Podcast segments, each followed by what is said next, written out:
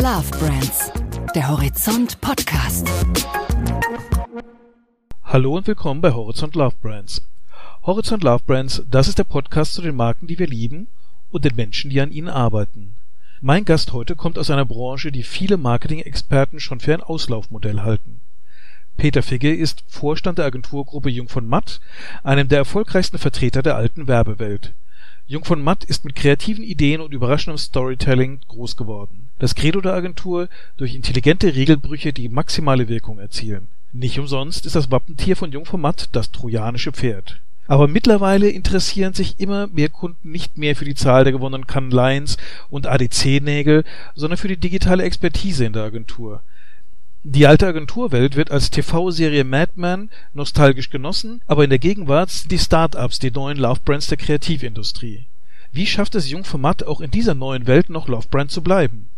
Das hat viel mit Peter Figge zu tun. Der Odysseus in Chief von Jung von Matt verpasst dem altgedienten trojanischen Pferd Stück für Stück eine neue digitale Innenausstattung. Denn auch Figge sieht, dass immer häufiger in der Werbung Berater oder Agenturen mit digitaler Expertise und datengetriebenen Strategien das Rennen machen.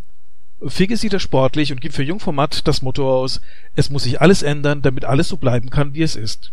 Das bedeutet aber nicht, dass Figge der Agentur die Kreativität austreiben will. Im Gegenteil, er sieht die digitalen Tools als Chance, die Kunden besser zu verstehen und sie auf neue Arten zu erreichen. Dank der Digitalisierung seien die Gestaltungsmöglichkeiten so groß wie niemals zuvor. Figge sagt, wir hatten noch nie so viele Gelegenheiten, den kreativen Wahnsinn auszuleben wie heute. Zu diesen kreativen Wahnsinnigen gehört auch Figge selbst. Er hat Lust auf neue Ideen in der Kommunikation. So glaubt er, dass die Automobilwerbung aktuell vor einer drastischen Veränderung steht, eine Evolution, die den deutschen Automarken viel Mut abfordern wird. Und im notleidenden Eventmarketing sieht er spannende Ansätze, wie digitale Kanäle als Alternative ganz neue Inszenierungsmöglichkeiten eröffnen könnten.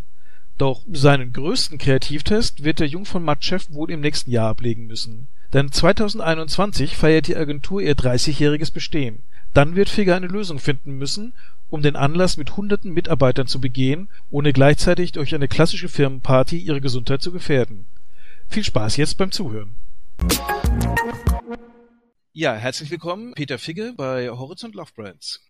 Freue mich sehr, dass ich dabei sein darf.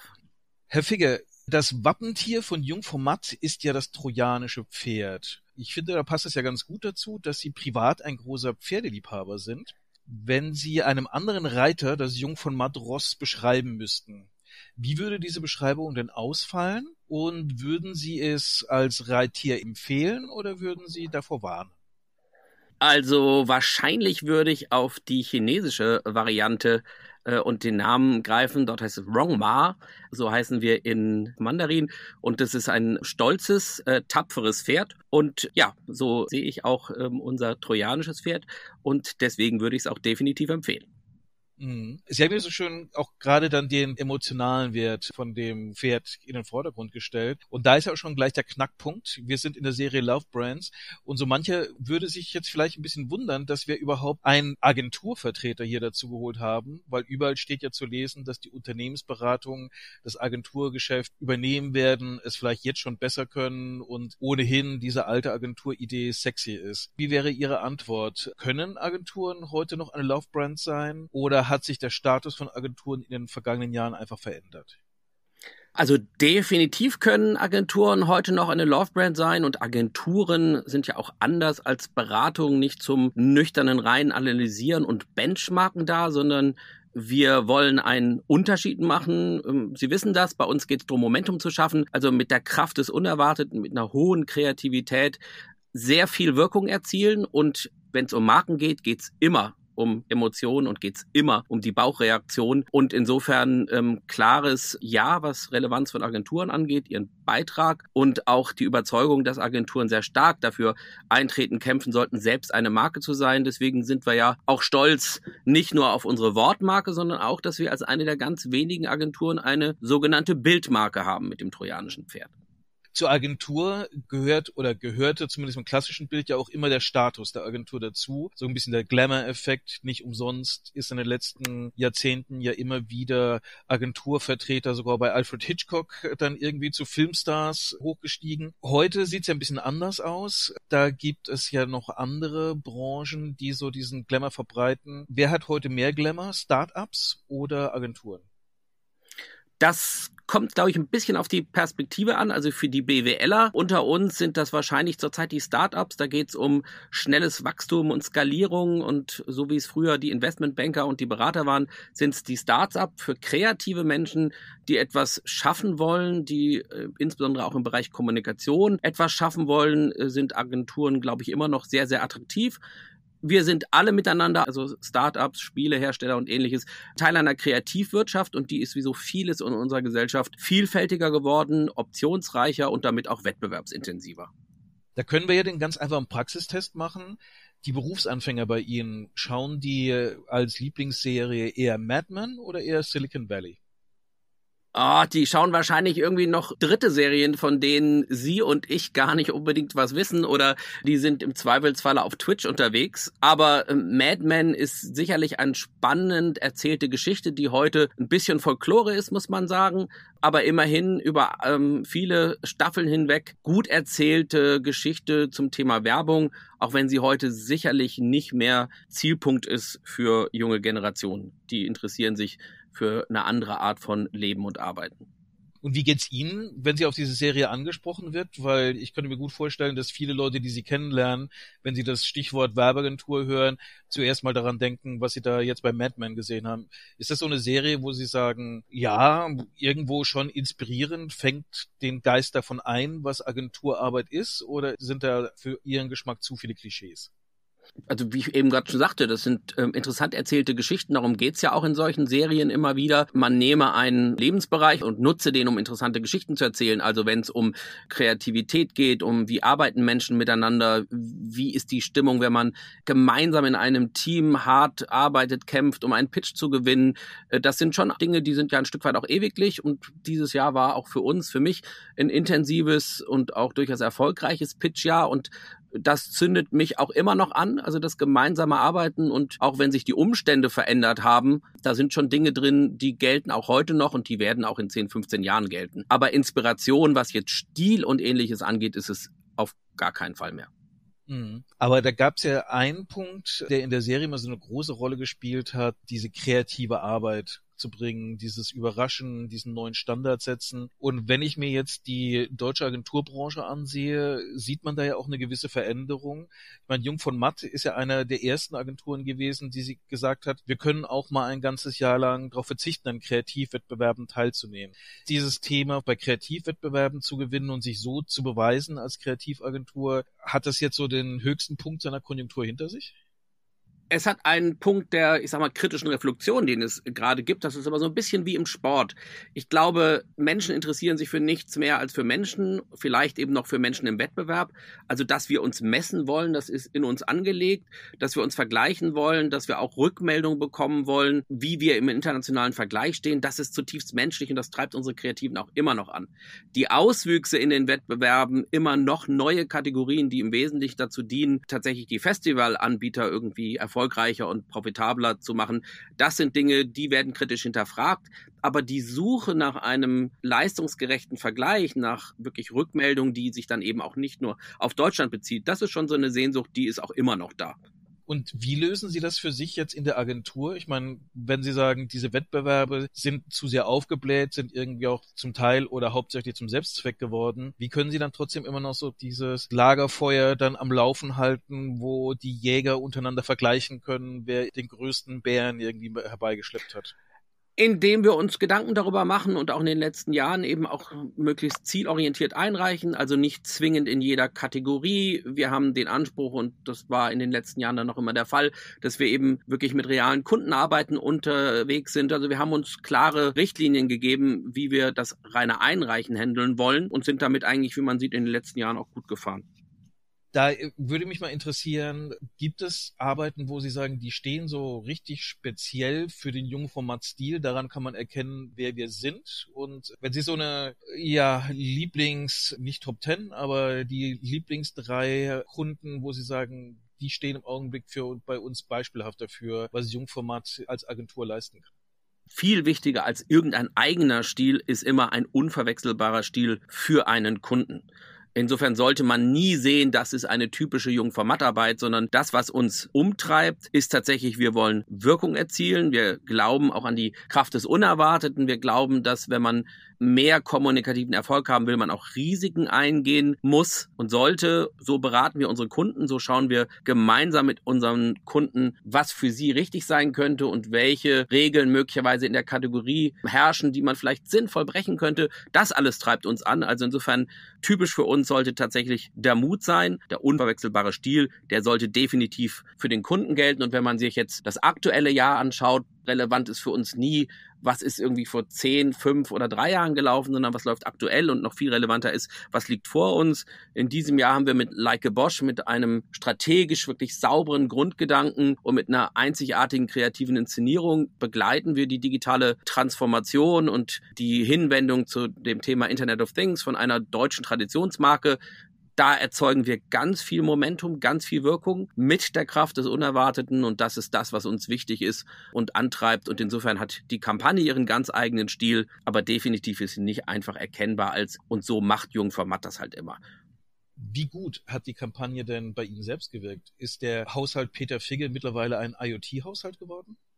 Mhm. Also, also hat sie, wobei ich muss gestehen, ich bin auch schon vorher affin für diese Themen gewesen. Das heißt, ich bin tatsächlich relativ weit, was Smart Home angeht. Ich kann sowohl das ganze Heizungssystem ähm, steuern, es ist programmiert, ich kann es von außen steuern. Das finde ich auch ökologisch tatsächlich extrem wichtig. Wenn wir tagsüber nicht zu Hause sind, dann läuft die Heizung auch nicht. Sie stellt sich von selber ein, wenn wir nach Hause kommen. Ich kann auch die Lichter und die Musik steuern. Da ist so einiges äh, tatsächlich vorhanden. Und das ist jetzt noch ein bisschen verstärkt worden, aber die Offenheit war vorher da. Und aus meiner Sicht bringt es eben nicht nur Komfort, sondern durchaus auch Nachhaltigkeit, was ich wichtig finde.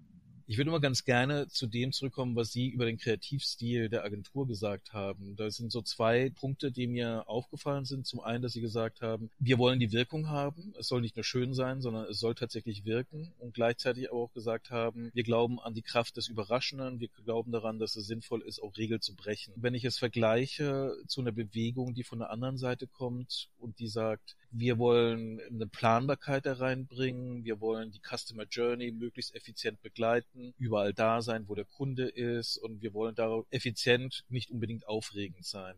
Sind es Schulen, die sich gegenseitig widersprechen? Kann Jungformat im Zweifelsfall auch mal langweilig sein, wenn es der guten Sache dient? Also ich glaube nicht, dass das Dinge sind, die sich äh, widersprechen. Ich denke, dass das Dinge sind, die sich ergänzen. Die eine Richtung beschäftigt sich ja sehr stark mit der Auslieferung. Also wie stelle ich sicher, dass auf möglichst kostengünstige Art und Weise ich den richtigen Menschen zum richtigen Zeitpunkt erwische. Aber auch dann muss ich ja wieder eine gut inszenierte und relevante Botschaft haben. Insofern ist der eine Trend zur Automatisierung und Standardisierung, wo auch ich sagen würde, alles, was man sinnvoll automatisieren und standardisieren kann, sollte man sinnvoll automatisieren und standardisieren.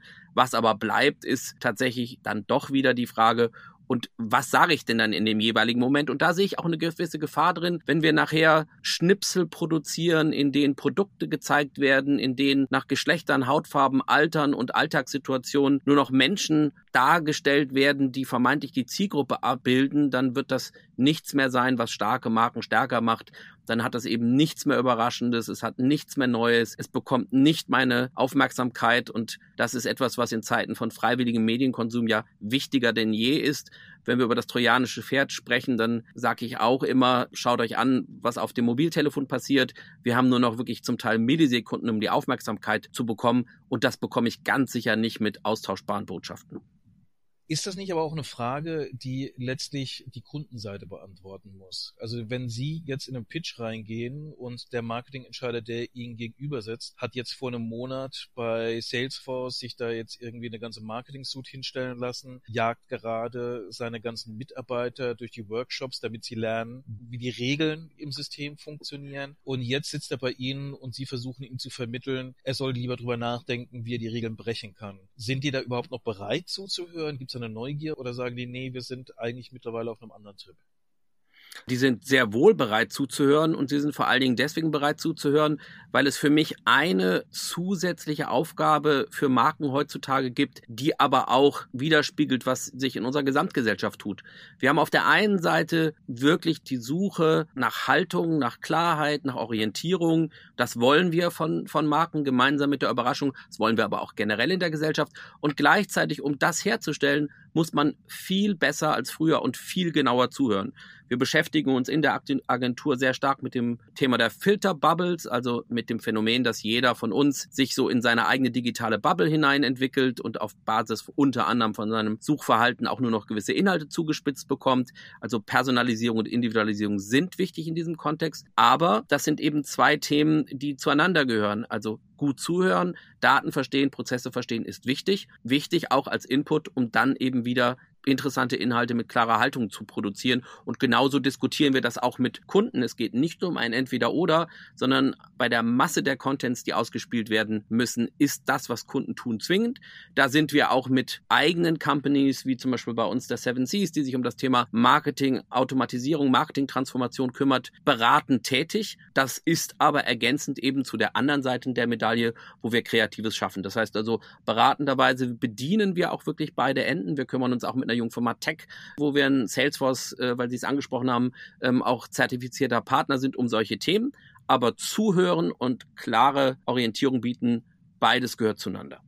Diese neuen Einheiten, die Sie aufgezählt haben, wären ja jetzt vor zehn Jahren als Teil einer Agentur nicht so wirklich vorstellbar gewesen. Wie hat sich denn für Jungformat die Eigendefinition verändert, was eine Agentur heute sein muss? Und gibt es in dieser Definition dann noch Platz für den kreativen Wahnsinn, der mal Agenturen so im zumindest einer Außenwahrnehmung definiert hat? Was unsere Eigendefinition angeht, würde ich sagen, die hat sich in den fast 30 Jahren, in denen wir am Markt sind, nicht geändert, denn es geht darum, dass wir am Ende etwas verkaufen wollen. Also wir kämpfen um freiwillig geschenkte Aufmerksamkeit mit dem klaren Ziel, dass wir am Ende Aufmerksamkeit wollen für Produkte und Services. Da ist alles sozusagen, das ist identisch geblieben. Was sich total geändert hat, ist die Wege zu den Menschen. Die sind viel kürzer, schneller geworden. Die ähm, Kanäle oder manchmal sage ich auch, der Werkzeugkasten ist explodiert und das führt vielleicht dann auch direkt zu dem zweiten Thema kreativer Wahnsinn. Da ist mehr Platz denn je. Denn wir sind eben nicht mehr in den ein Eintel- und 30 Sekunden Formaten, sondern wir können da schon lange ausbrechen. Wir können tatsächlich eben sowohl Bewegtbild herstellen für soziale Medien, ähm, für den Werbeblock. Sie haben äh, jetzt auch aktuelles Beispiel ähm, aus dem letzten Jahr für unseren Kunden BMW eine große Inszenierung zum Tag der deutschen Einheit mit der Isetta gehabt. Das hat fast Hollywood-Niveau, was die Exekution angeht. Das ist möglich. Aber genauso können wir auch Formate bespielen, wo wir jeden Tag mit einer kleinen, schnellen, neuen Idee kommen müssen in einem Post oder auf Twitch. Und last but not least, ähm, auch aktuelles Thema jetzt angesichts Corona und Kunden, die das nachfragen. Wie sehen denn bei dem Wegfall von realen Events meine Präsenzen in Zukunft aus, meine virtuellen Präsenzen? Und ich kann ganz neue Formen von Showrooms für Marken bauen. Also das ist eine echt große Spielwiese für Kreative aus allen Bereichen, vom Art Director bis zum Techie. Also insofern, wir hatten, glaube ich, noch nie mehr Möglichkeiten, den kreativen Wahnsinn auszuleben als heute. Corona hat ja auch auf eine spannende und vielleicht für manche Leute auch sehr dramatische Art so eine Kernpunkt offengelegt. Die Frage, wie sieht denn eigentlich der Filterbubble von Kreativen in der Agenturbranche aus? Denn mit Corona waren ja erstmal viele Leute damit beschäftigt, sich selbst zu sortieren und mussten ja auch mit der Realität leben, dass sich plötzlich die Umgebung für die Leute, die sie erreichen wollen, dramatisch verändert hat. Also sprich, was ist relevant, was sind die Wege, mit denen man auch Leute erreichen kann. Das war dann quasi innerhalb von einer Woche, manchmal innerhalb von wenigen Tagen komplett in Frage gestanden. Wie geht man davor, tatsächlich dann nochmal den Blick auf die Leute zu bewahren, schnell zu verstehen, was jetzt Sache ist, was jetzt zu tun ist ohne da irgendwie ein Riesenmonstrum von Marktforschung aufsetzen zu müssen oder jetzt irgendwie äh, selber bei den Leuten zu Hause anzuklopfen und nachzufragen, wie es ihnen gerade geht. Ich glaube, das eine ist tatsächlich gesundes Bauchgefühl und eigenes Erleben. Das nächste ist persönliche Beobachtung. Und das Dritte, wir haben am Anfang der Corona-Krise gemeinsam mit McKinsey ein White Paper produziert, das auch schon den Blick darauf gerichtet hat, welche langfristigen Folgen diese Corona-Pandemie haben wird. Also gar nicht nur, was passiert in diesen aktuellen Wochen, sondern was wird sich grundsätzlich verändern im Reiseverhalten, im Kommunikationsverhalten. Und aus diesen drei unterschiedlichen Quellen hatten wir zügig eigentlich ein ganz gutes Bild. Wir haben ja auch für die österreichische äh, Bundesregierung haben wir Kommunikation zum Thema Corona gemacht. Wir haben uns mit einem eigenen kleinen Indoor-Kreativitätsfestival, einer meiner Lieblingsarbeiten, Carantino. Aus diesem Jahr haben wir Kreative aufgerufen, in ihren eigenen Räumen, was äh, als Kurzfilm, als Bewegtbild möglich ist, fast, war faszinierend zu sehen, was dort auch ähm, alles an, an Beispielen gekommen ist. Also wir waren wirklich innerhalb von einer Woche waren wir drin im ganz praktischen, aber eben auch im grundsätzlich langfristigen und hatten, glaube ich, sehr, sehr schnell, würde ich sagen, ein, ein gutes Gefühl, ein realistisches Gefühl für, was beschäftigt uns, was bewegt uns, was freut uns, aber auch was macht uns zum Teil vielleicht Sorge oder Angst. Wie gut war denn Ihr Bauchgefühl? Ich glaube, viele Leute haben ja festgestellt in dieser Zeit, dass sie im März gedacht haben, so und so wird das Jahr verlaufen und dann irgendwann im Oktober festgestellt haben, dass ihre ursprüngliche Einschätzung nicht ganz den Realitäten entsprochen hat. Wie gut war Ihre Einschätzung so von der Intuition? Ja, das müssten Sie natürlich meine Partner fragen. Die könnten das wahrscheinlich noch mal besser beschreiben. Aber äh, ich glaube tatsächlich, das, was ich sehr früh gesagt habe, ist in Anführungszeichen leider eingetreten. Ich habe früh bei uns in der Agentur postuliert, dass wir keine kurzfristig großen Schäden erleiden werden, aber dass es sehr, sehr anstrengend, sehr mühsam werden wird wir sind eine junge Branche, wir sind durchaus auch schnell gewesen in unseren Reaktionen, wir sind gewohnt gewesen, uns an virtuelles Arbeiten auch direkt einzugrooven. Für kreative Menschen ist das eine interessante zusätzliche auch Hürde gewesen. Und so ist es dann auch gekommen. Deswegen haben wir die Agenturen in, in Deutschland auch nie geschlossen, weil wir gesagt haben, wenn möglichst viele Menschen von zu Hause aus arbeiten, dann ist für die Menschen, die in der Agentur arbeiten wollen, genug sicherer Raum und Platz und diesen Raum muss es auch geben, denn nicht jeder verfügt über eine große Wohnung, nicht jeder hat dieselbe Lebenssituation und vielleicht Familie, die ihn unterstützen konnte. Also wir haben von Anfang an für die Menschen in der Agentur, die zum Beispiel keine Eltern, Großeltern in der Nähe hatten, auch die Möglichkeit geschaffen, dass sie eben gut doch in die Agentur kommen können. Das hat eigentlich alles gut funktioniert, aber ich habe auch prognostiziert, was jetzt eintritt und deswegen bin ich auch kritisch, was die Definition einer zweiten Welle angeht. Wir werden noch einige Wellen erleben, befürchte ich es. Wir werden auch noch in 2021 uns beschäftigen müssen und es wird ein eher Auf und Ab geben, wo wir gemeinsam sehr viel Durchhaltevermögen brauchen. Dabei kann es uns durchaus wirtschaftlich solide und gut gehen und man kann das packen.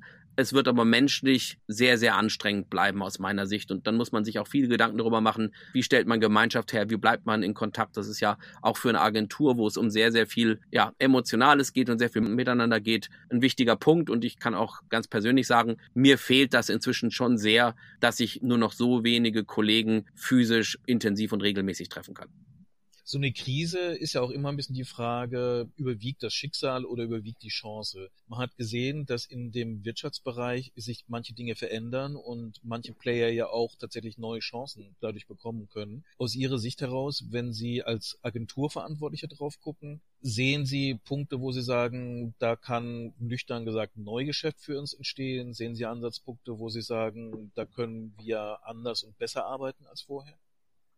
Definitiv. Wie alle sind wir zwangsdigitalisiert worden in wenigen Wochen. Ich glaube, das ist eine Binse. Das geht uns allen so. Sehen wir einfach nur, wie wir beiden gemeinsam jetzt diesen Podcast miteinander führen. Das hat uns beschleunigt und das wird auch definitiv bleiben. Genauso wie unnötige Geschäftsreisen zu Standardmeetings auch nicht mehr stattfinden werden. Auch das hat sogar und Gott sei Dank auch für die Umwelt was Gutes. Neue Geschäftschancen sind auch entstanden weil wir uns zum Beispiel über das Thema Menschen erreichen, wenn keine Events möglich sind, sehr, sehr viele Gedanken machen und für diverse Kunden, sowohl was Messeteilnahmen angeht, aber auch was Eigenpräsenzen im Netz angeht, da sind ganz neue Felder, ganz neue Aufträge entstanden. Die haben zum Teil strategisch konzeptionelles, sie haben aber auch Fragen der Umsetzung, also wie geht tatsächlich die Gestaltung einer dann virtuellen Welt oder wie kann ich äh, CGI einsetzen. Also da sind definitiv Chancen entstanden und kurzfristig ist auch viel Kommunikationsbedarf entstanden, der für uns auch sehr viel Arbeit mit sich gebracht hat, weil eben starke Marken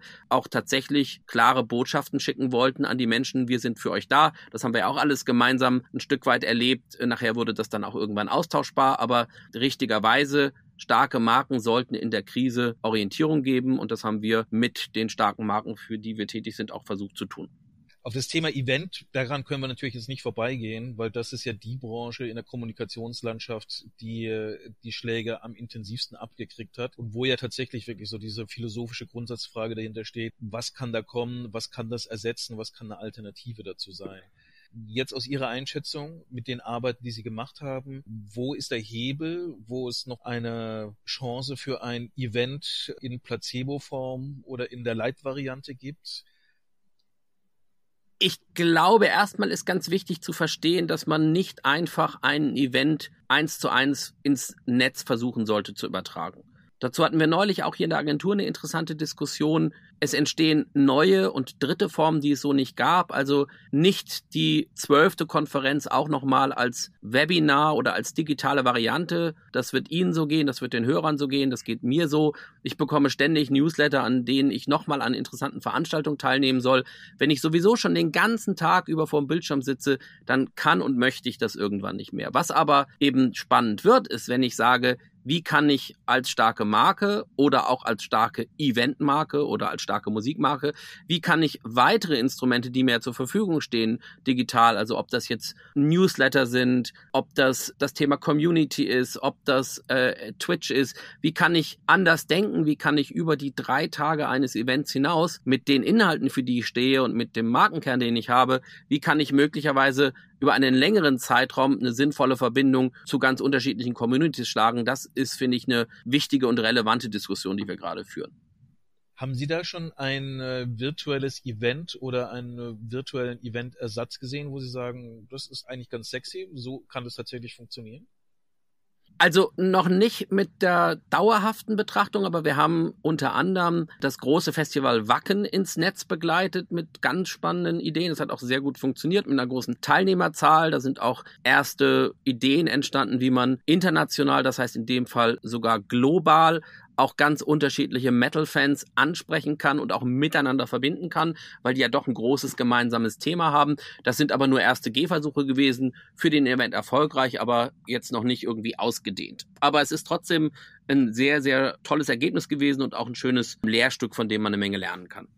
Ich würde jetzt noch ganz gerne mal auf Ihre persönliche Beziehung zur Agentur kommen. Als Sie damals an die Agenturspitze geholt worden sind, ich meine, es ist kein Geheimnis, so manchen in der Branche hat es ein bisschen überrascht, weil man jetzt gedacht hätte, so eine klassische super Kreativagentur wie Jungformat, die würde sich natürlich jetzt jemand an die Spitze holen, der vor allem jetzt für seine Cannes, Goldenen Löwen und sonstigen Nägeln und sonstigen Auszeichnungen bekannt ist.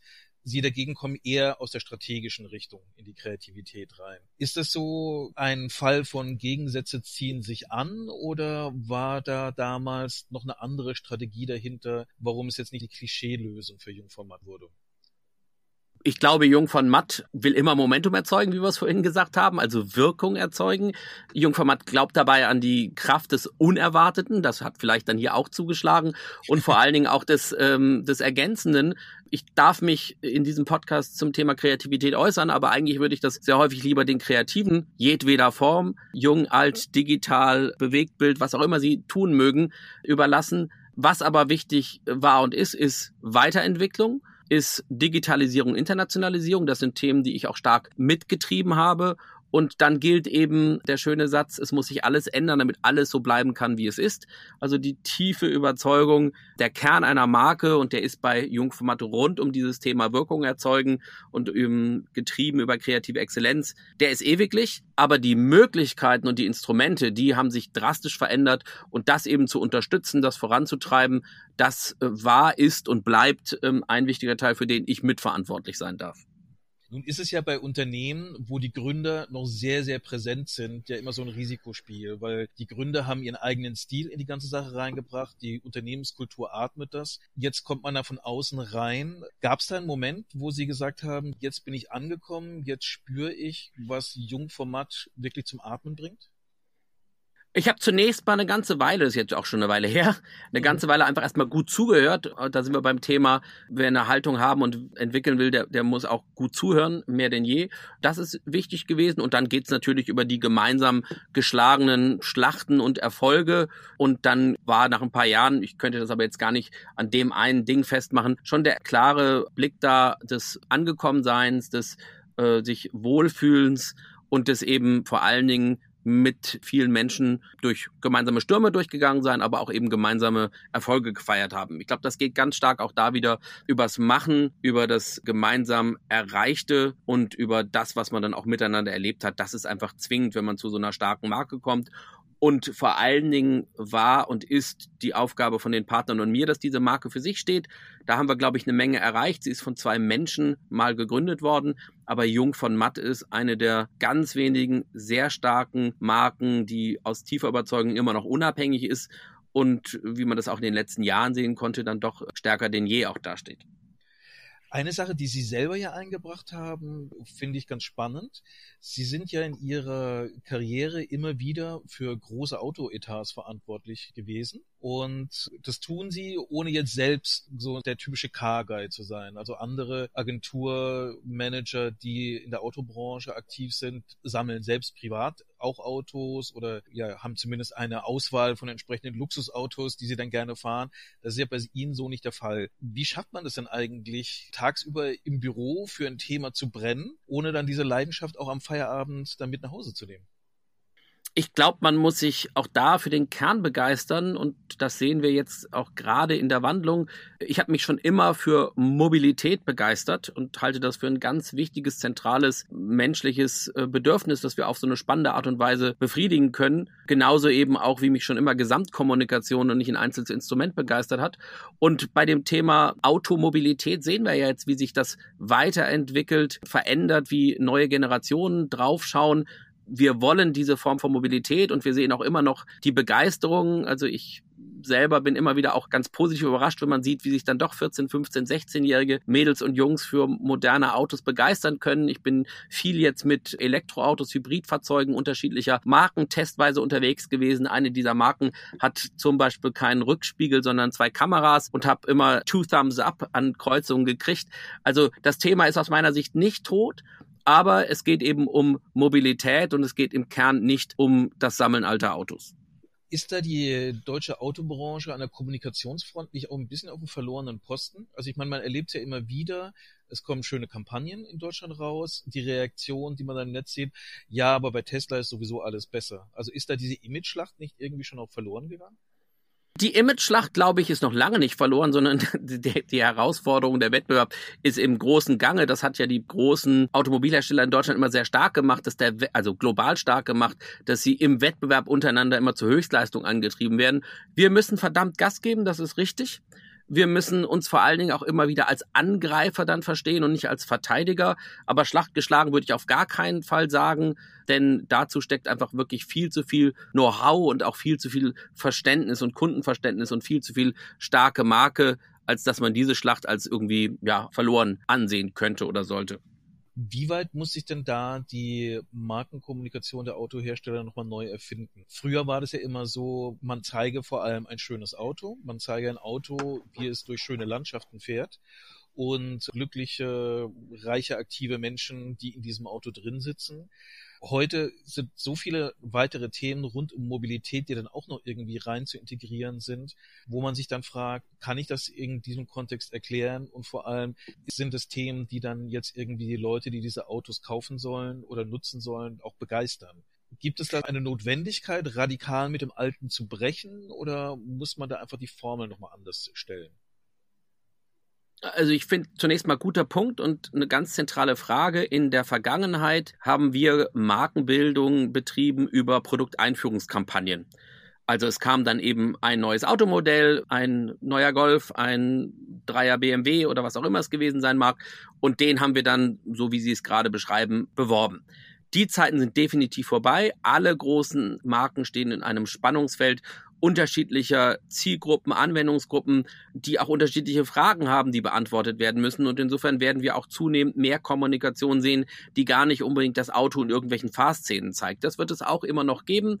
Und die Faszination individueller Mobilität ist und bleibt groß. Das vergessen wir manchmal, wenn wir in den großen Städten sitzen, dass eben für viele, viele Menschen, die nicht in großen Städten leben, diese persönliche Mobilität eben doch ein ganz großes auch Freiheitsthema ist und ein wichtiges Thema ist. Also das bleibt, aber dass wir uns zu Themen wie Nachhaltigkeit, wie äh, Digitalisierung, wie E-Connectivity äußern müssen. Das ist definitiv der Fall und das sehen wir auch tatsächlich an den Instrumenten, die wir bespielen. Wir sind äh, tatsächlich jetzt auch dabei, für einen Automobilhersteller uns ausschließlich über die Digital Experience wirklich an der Stelle und an der Schnittstelle zum Auto äh, Gedanken zu machen. Und das ist ein ganz wichtiger Markenerlebnispunkt jenseits von Kampagne, denn gerade für jüngere Menschen ist der Teil mindestens so wichtig wie jetzt die reine Motorleistung oder das Beschleunigungsverhalten. Da geht's ja Ihren Kunden nicht unähnlich wie Ihnen als Agentur. Die Digitalisierung ist so die große Zukunftsherausforderung. Digitalisierung ist ein Thema, mit dem Sie sich ja dann auch persönlich ganz wohlfühlen. Aber wie würden Sie sagen, wie wird die Digitalisierung die Zukunft von Jungformat prägen? Stark und unausweichlich, so wie alle Branchen. Es gibt keine Branche, kein Unternehmen, das von den Fragen, die digitale Transformation uns schon lange stellt, nicht betroffen sein wird. Das heißt, wir werden tatsächlich eben noch mehr Kanäle erleben. Wir brauchen als Agentur ein hohes Verständnis für das Thema Daten, weil Daten eben gleichlautend sind mit dem Thema Zuhören. Wir können User Behavior beobachten. Wir können aus echtem Verhalten, und das ist ja ein Unterschied zu dem Thema Marktforschung, wo wir früher Dinge ex post vielleicht befragt haben. Wir können sehen, wie Menschen reagieren. Wir bekommen eine direkte Rückmeldung, ob wir Momentum erzeugt haben und ob unsere Kommunikation etwas ausgelöst hat oder nicht. Also das ist ein extrem wichtiges Thema. Dann das Thema offen sein für technologische Lösungen, Plattformen die ganze Welt lebt sozusagen auf großen Betriebssystemen, ob es die Betriebssysteme der Mobile Phone Anbieter sind, ob es tatsächlich die großen Browser sind, ob es aber auch soziale große Systeme wie Facebook oder Twitch sind. Und dann gibt es aber wieder individuelles Verhalten, das kulturell sehr unterschiedlich ist zwischen Ländern, innerhalb eines Landes, zwischen Generationen. Deswegen sind Daten wichtig. Dann ist das Thema Technologieoffenheit und Kompetenz wichtig. Und dann kommen wir aber doch wieder zu eben der Frage, was erzeugt dann Wirkung, was erzeugt Momentum? Und da sind wir bei kreativen und innovativen Ideen, für die wir sehr viel Anregungen gewinnen können durch all diese neuen Kompetenzen, die es aber auch anspruchsvoller machen, ähm, damit tatsächlich dann umzugehen, um zu einer möglichst einfachen Lösung zu kommen. Es gibt so ein schönes altes Goethe-Zitat, entschuldigen Sie bitte meinen langen Brief, ich hatte keine Zeit für einen kurzen.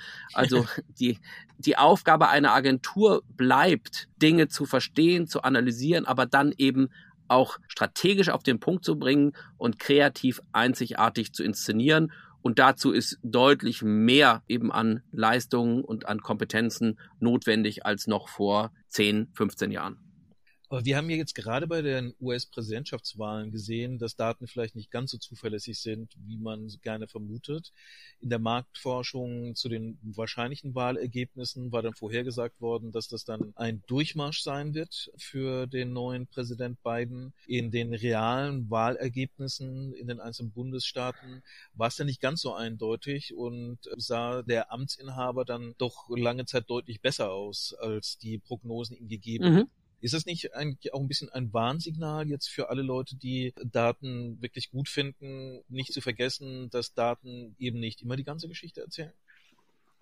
Ich glaube, das ist wichtig, dass man klug mit Daten umgeht und dass man eben Daten nur als Datenpunkte nimmt und nicht als, als Wissen oder als Erkenntnis. Auch bei dem Thema der US-Wahl gibt es ja gute Erklärungen, warum auch bei dieser Wahl möglicherweise Marktforschungsinstitute falsch lagen, weil es zum Beispiel das Phänomen gibt, dass die Wahl für Trump etwas ist, was nicht jeder zugeben möchte. Also Menschen sich zum Beispiel einfach auch nicht offen geäußert haben, also nur als ein, um ein Phänomen zu nennen. Insofern ersetzt tatsächlich Datenanalyse nie wirklich Entscheidungen, sondern das ist wie ein gutes Laborergebnis beim Arzt, um es pragmatisch zu sagen.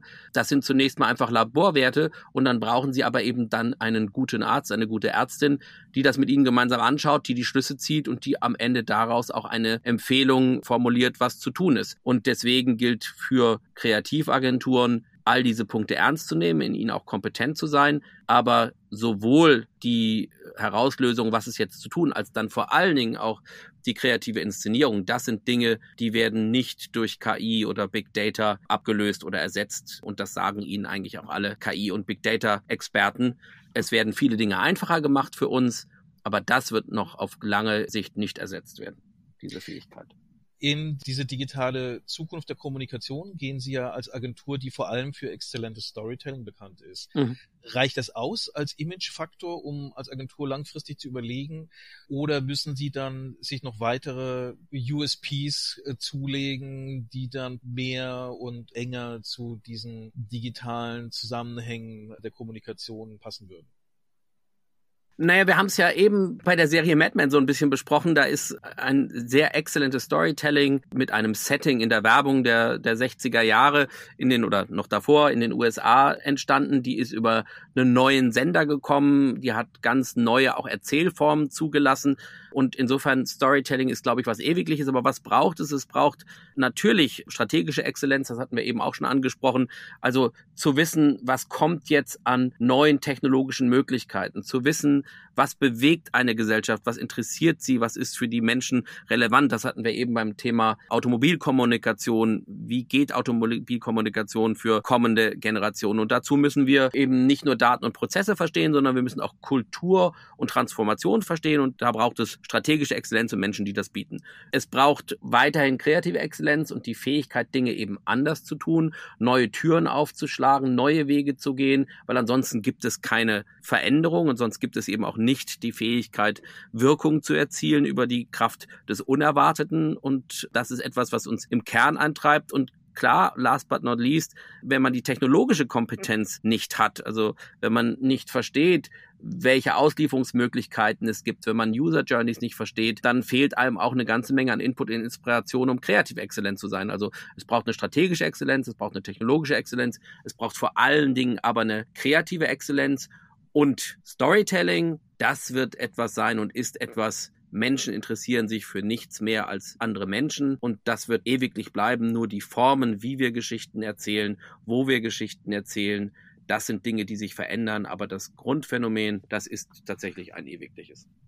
Wie sehr freut es Sie denn da eigentlich, wenn eine alte Investition durch die Technologien plötzlich eine neue Relevanz kriegt? Sie haben sich ja eine Musikproduktionsfirma gegönnt als Agentur und da war ja früher immer so ein bisschen die Wahrnehmung, okay, muss man nicht haben, aber Jungformat will halt lieber selbst Musik produzieren.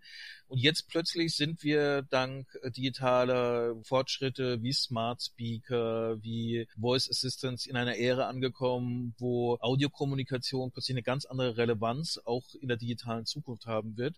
Und dann stellt sich dann heraus, dass eine eigene Produktionsfirma für Sound ja gar nicht mal so eine schlechte Idee ist. Ich glaube, es ist ein schönes Beispiel für dieses Zusammenspiel aus Dingen, die im Kern wichtig sind, die ewiglich sind und den Veränderungen, die es immer wieder braucht, um Dinge zu erneuern und weiterzukommen. Und das gilt eben für starke Marken, die wissen um ihren Kern, aber sie verändern sich neu. Und es gilt aber auch für eben solche Investitionen und Themen. Musik ist neben Sport auch ein ewigliches Thema. Musik ist ganz wichtig, nicht nur für Marken, sondern auch für uns als Menschen. Und auf das haben wir gesetzt. Und deswegen sind auch die Menschen, die jetzt bei White Horse Music arbeiten, natürlich Menschen, die über neue Ausgabeformate, Streamingformen, kulturelle Veränderungen in Form von jungen Bands und auch den Möglichkeiten, mit denen ganz innovative neue Dinge zu tun. In denen sind die kompetent und das läuft auch extrem gut. Also insofern ist es eine auch interessante Beobachtung, gerade auch in diesen Zeiten, weil Musik und die Liebe zur Musik eben auch was Verbindendes hat für viele, viele Menschen. Und es beweist sich, dass es gut ist, wenn man tatsächlich rund um seinen Kern herum und aus seinem Kern heraus sich immer wieder erneuert. Und dafür ist für mich dieses Thema White House Music eines der besten Beispiele. Zum Abschluss würde ich ganz gerne noch mal einen kleinen Blick in die Zukunft werfen. Sie haben ja so schön gesagt, Jungformat ist fast 30 Jahre alt. Das wird sich ja dann im nächsten Jahr ändern. Dann können Sie ja Ihr 30-jähriges Jubiläum feiern. Wird es eine Feier geben? Und wenn ja, feiern Sie dann eher den Blick zurück auf die eigene Geschichte oder versuchen Sie quasi den Weg in die Zukunft zu feiern? Also, der Blick ist ganz klar immer nach vorne gerichtet. Auch das liegt in unseren Genen. Unser siebter Leitsatz heißt ja so schön, wir bleiben unzufrieden und man kann ihn so ein bisschen interpretieren als wir feiern gerne unsere Erfolge und vergessen sie dann ganz schnell. Und genauso geht es uns auch immer darum, dass wir an die nächste Marke und die nächste Kampagne denken und was wir dafür tun können. Insofern wird es ein Blick nach vorne gerichtet sein und gleichzeitig befürchte ich, dass wir, und dann komme ich zurück zu meiner Prognose, auch 2021 werden wir uns noch mit Corona beschäftigen, wird es keine klassische klassische Feier geben, aber wir werden Möglichkeiten finden, mit Mitarbeitern und Kunden das trotzdem so zu begehen, dass es ein besonderer Moment wird. Damit geht es dann Jungformat genauso wie allen anderen auch. Man freut sich eher auf 2021 und ist froh, dass 2020 irgendwann mal auch fertig ist. Ich äh, drücke in die Daumen, dass es dann doch noch eine gute Feier wird. Herr Figge, herzlichen Dank für das schöne Gespräch. Ja, ich bedanke mich bei Ihnen. Das hat sehr viel Spaß gemacht.